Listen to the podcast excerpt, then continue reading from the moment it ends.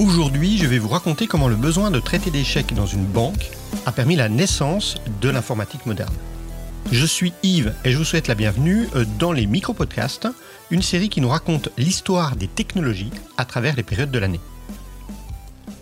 On est en 1950 aux États-Unis.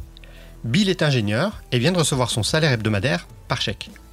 À cette époque, plus de 28 millions de chèques sont émis quotidiennement aux États-Unis. Pour avoir l'argent sur son compte, Bill passe à sa banque déposer le chèque. Et commence le long périple du chèque à traiter. Il va devoir passer par deux étapes cruciales, la vérification et la comptabilité. La première étape, la vérification, va trouver la banque qui émet le chèque et ensuite vérifier le montant du chèque.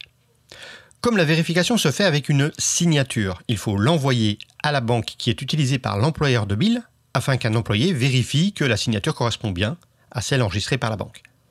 La seconde étape, la comptabilité, est simplement l'ajout d'une ligne dans les comptes de la banque qui permet d'ajouter la somme mentionnée sur le chèque sur le compte de Bill.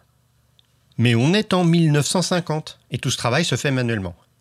Les chèques sont regroupés par banque et envoyés en fin de journée à la réserve fédérale qui redistribuera les chèques le lendemain matin aux différentes banques émettrices pour qu'elles puissent finir les vérifications. Et finalement, calculer combien d'argent doit passer d'une banque à une autre banque. C'est un processus qui prend du temps. Et avec le nombre de chèques qui augmente de jour en jour, les banques ont de plus en plus de mal à suivre le rythme. Il n'était pas surprenant de devoir déposer un chèque avant 15 heures pour qu'il puisse être traité le lendemain. Et à la Bank of America, c'était même avant 14 heures qu'il fallait passer à sa banque. Si l'économie continue d'utiliser toujours plus les chèques, on risque l'étouffement. On risque d'avoir plus de chèques à gérer par jour que le système ne peut gérer. Et forcément, ça serait une catastrophe économique, puisque chaque jour ne permettrait pas de traiter les chèques émis pendant la journée. Et notre histoire commence avec la Bank of America en Californie. Je ne vais pas vous faire un historique de cette banque, car c'est clairement pas le sujet du podcast ni de mon domaine de compétences. Mais j'ai trouvé marrant qu'elle ait été créée par Giannini à San Francisco en 1904 sous le nom de Bank of Italy.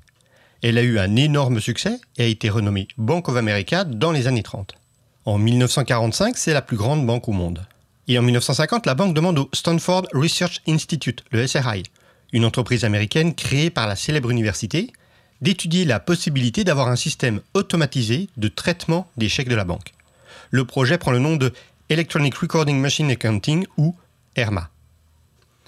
Après différentes études, la faisabilité de la chose est acquise et la création d'un prototype peut alors commencer. Le choix d'utiliser un ordinateur construit autour de tubes au lieu de transistors est fait, en raison entre autres de la faible disponibilité des transistors en 1950. Ces derniers sont tout nouveaux car ils ont été inventés trois ans auparavant, en 1947. Mais je m'égare. Le prototype est construit et comporte des éléments intéressants. Pour entrer les chèques dans la machine, on va associer un numéro de compte à chaque utilisateur plutôt que d'utiliser son nom. C'est beaucoup plus simple pour la machine. Ensuite, pour pouvoir lire les numéros des comptes automatiquement, chaque chèque aura un code magnétique associé dans le bas du chèque qui contient le numéro du chèque, le numéro du compte. Et la machine peut alors, à l'aide du lecteur adéquat, lire les données sur ce chèque. Ce n'est pas un petit ordinateur puisqu'il fait pas loin de 25 tonnes, consomme 50 kW d'énergie et se trouve dans deux bâtiments du SRI. C'est un monstre avec 8200 tubes, 34 000 diodes et pas loin de 20 000 relais. Mais le prototype fonctionne. Bank of America va alors vouloir faire construire des machines pour ERMA de façon plus industrielle et exploitable qu'un énorme prototype. Et un appel d'offres est lancé. C'est le moment pour moi de vous parler du second protagoniste de notre histoire. Il s'agit de l'entreprise General Electric. GE, comme on l'appelle, ne fabrique pas encore d'ordinateur. Par contre, dans leur catalogue, on peut trouver les composants qui permettent d'en fabriquer un. Et leur second plus gros client, après le gouvernement américain, est le géant IBM, appelé à l'époque Blanche-Neige. Ses concurrents étaient surnommés les sept nains, mais ne me demandez pas pourquoi. GE ne souhaite pas entrer en concurrence directe avec IBM, vu l'importance de ce client, et donc GE ne fabrique pas d'ordinateur, chasse gardée de Blanche-Neige. Pourtant, régulièrement, des ingénieurs de chez GE proposent des business plans pour entrer dans le monde de l'informatique. Mais le président de l'entreprise, Ralph Cordiner, met systématiquement son veto écrit en grosses lettres sur la première page du document fourni par les ingénieurs. Mais à GE se trouve Doc Baker, qui voit dans l'appel d'offres de la Bank of America une opportunité formidable d'entrer dans le monde de l'informatique. Sachant que Cordiner mettra son veto, il opte pour une stratégie différente. Au lieu de construire un ordinateur à usage généraliste et s'affronter à IBM, il présente le projet comme un système spécialisé ne pouvant être utilisé que pour le projet Herma, et donc n'ayant aucune chance de concurrencer IBM. Coordinator accepte, à la condition que ce projet soit unique. Une fois qu'on y a répondu, on ne fait pas d'autre matériel. Mais de toute façon, c'est un appel d'offres. IBM répond lui aussi à l'appel d'offres. Il n'y a aucune chance que GE ne remporte le marché. Mais c'est toujours une belle opportunité de motiver les ingénieurs à trouver de nouvelles avancées technologiques, même si on ne remporte pas le contrat. À la surprise générale, IBM se retire de l'appel d'offres. Et le 9 avril 1956, Bank of America choisit le projet de General Electric. GE doit donc construire l'appareil. Il faut aussi créer un département informatique. Et ils vont prendre une approche différente du prototype. Au lieu de le faire à partir de tubes à vide, ils vont utiliser des transistors. On est quelques années plus tard que le prototype, et ces derniers sont plus chers, plus difficiles à trouver, mais chauffent beaucoup moins et peuvent être plus facilement assemblés. Une autre différence va être dans la manière de programmer l'ordinateur. Dans le prototype, le traitement d'échecs était câblé, c'est-à-dire que l'arrangement des composants permettait la logique de l'algorithme de traitement d'échecs.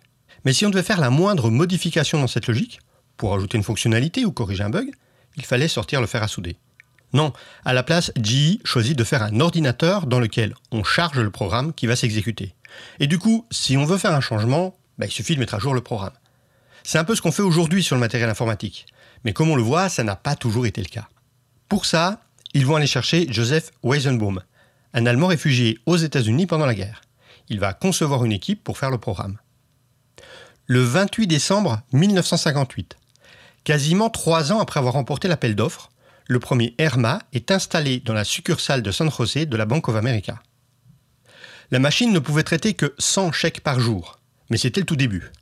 Au mois de mars, la machine a été réglée et peut traiter jusqu'à 55 000 chèques par jour, c'est même mieux que l'objectif des 50 000 du cahier des charges. Mais ils sont allés plus loin. En ajoutant du matériel, des imprimantes, des trieuses, le système arrive à gérer 2 millions de transactions par jour, bien au-delà des attentes. Et Bank of America est ravi, évidemment, c'est encore mieux que ce qu'ils espéraient. GE, pour ça, a livré 32 machines, appelées GE 100, les General Electric 100. Et quand le big boss de GE est invité à l'inauguration du GE 100 pour le programme ERMA, il est furieux après son directeur Barney Oldfield et va aller jusqu'à le virer de General Electric. Ce n'est en effet pas du tout le projet pour lequel il a donné son feu vert l'ordinateur est généraliste.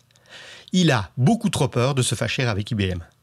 Et il cherche une manière de faire machine arrière et de dissoudre le département qui a été créé pour le GE100. Mais devant le torrent de compliments de la part de Bank of America, c'est lui qui va faire machine arrière et demande juste de ne pas entrer en compétition directe avec IBM. Doc Baker, qui avait monté l'équipe, est mis au placard et remplacé par un autre type du nom de Claire Leisher. Claire va monter une nouvelle équipe et embaucher un ingénieur du nom de Arnold Spielberg, qui s'avère d'ailleurs être le père de Steven Spielberg. Le GE100 va voir son nom changer en GE210. Et Spielberg, le père, pas le fils, commence la conception d'une nouvelle machine à usage mixte, spécialisée et généraliste, le GE225. Et cette machine, cette machine sera très importante dans l'histoire de l'informatique. Elle est conçue pour permettre un fonctionnement en temps partagé, c'est-à-dire qu'il peut y avoir plusieurs terminaux de connectés dessus, simultanément, et plusieurs ingénieurs qui travaillent dessus en même temps. Ce qui est totalement novateur pour l'époque, où les ordinateurs sont plutôt conçus pour traiter les programmes les uns après les autres. À l'époque, peu d'autres machines permettaient d'en faire autant, si jamais il y en avait. C'est aussi sur le G225 que deux ingénieurs, John Kemney et Thomas Kurtz, vont travailler pour créer un petit langage de programmation, langage qu'ils vont appeler le BASIC. Alors si on prend en compte la création du BASIC, et la présence du temps partagé, le time sharing sur cette machine, cette machine a réellement ouvert la voie à la micro-informatique qui verra le jour quelques décennies plus tard. Surtout que la plupart des pionniers qui ont créé les micro-ordinateurs quelques années plus tard ont découvert l'informatique à partir de cette machine ou d'un dérivé de cette machine. En 1962, la production du GE225 bat son plein. Et malgré son succès, malgré les autres machines faites par General Electric, cette dernière choisira de revendre sa division informatique à Honeywell en 1970, en plein développement d'un nouveau système d'exploitation appelé Multix. Peut-être que vous avez entendu parler de Multix, car Ken Thompson, qui faisait partie de l'équipe de développement de Multix, s'inspirera de ce qu'il a découvert sur le time-sharing et sur Multix pour créer son système à lui, qu'il a appelé Unix. C'était le micro-podcast sur l'histoire de l'informatique. Si cet épisode vous a plu, n'hésitez pas à me le dire. Vous pouvez me retrouver sur Twitter, yrougi, sur YouTube, YvesRougiFR ou sur Facebook, YvesRougiFR. Ce podcast ne pourra exister que si vous le partagez autour de vous. Et je vous dis à la semaine prochaine pour un nouvel épisode.